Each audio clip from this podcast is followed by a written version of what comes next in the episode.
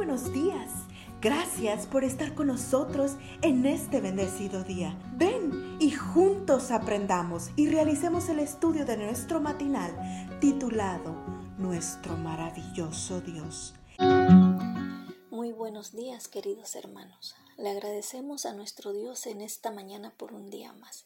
Y aquí estamos nuevamente para poder compartir con ustedes el devocional del día de hoy. Y el título es ¿Por qué orar? Nuestro versículo se encuentra en San Juan 15:15 15, y dice así, ya no los llamo siervos, porque el siervo no está al tanto de lo que hace su amo.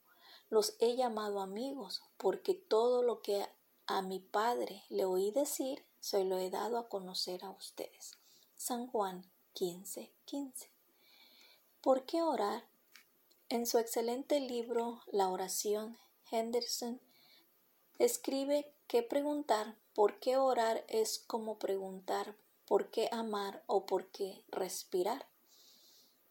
Una es tan necesaria como la otra. Donde hay amor, hay comunión y también hay oración. No puede ser de otra manera. Muy bien dicho. Donde hay amor, hay comunión y también hay oración. Con estas palabras el autor nos está diciendo que el propósito principal de la oración no es pedir a Dios que supla nuestras necesidades, porque esto ya lo hace, como nuestro Padre que es, es estar en comunión con Él. Entonces, ¿por qué orar? Porque somos amigos de Dios, responde Anderson y porque no hay nada más santo que la amistad que se edifica sobre el amor genuino.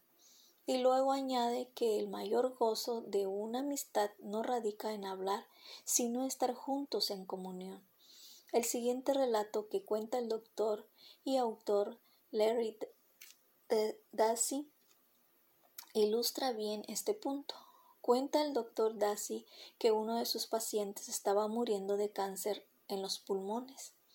El día anterior a su muerte, este hombre reveló que, aunque nunca había sido una persona religiosa, había estado orando con frecuencia. ¿Y por qué ha estado orando? le pregunta el doctor Dassey. De nada en particular, respondió el enfermo. Pero si la oración no es para pedir, preguntó el sorprendido doctor.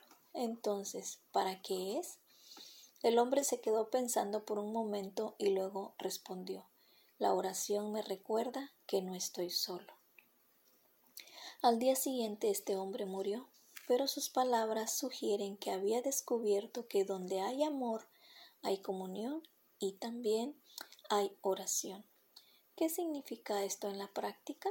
Significa, por una parte, que veamos la oración no como un deber, sino como un privilegio de qué manera podemos llamar a estos en esos momentos en los que estamos con nuestro amigo y Salvador.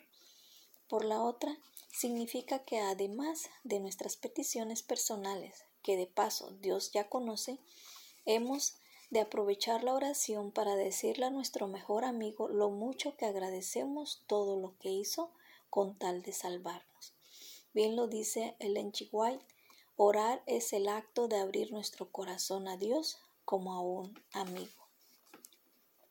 Querido Padre, gracias porque eres nuestro mejor amigo y porque no importa dónde estemos o cuáles sean nuestras circunstancias, siempre podemos hablar contigo, siempre podemos contar con nuestras decisiones.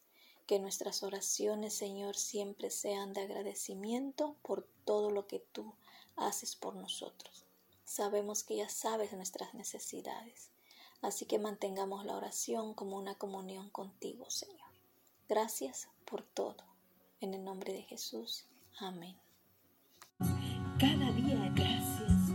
Gracias Dios por darnos la tranquilidad necesaria para enfrentar los retos, alegrías y dificultades de este nuevo amanecer. Porque el Señor tu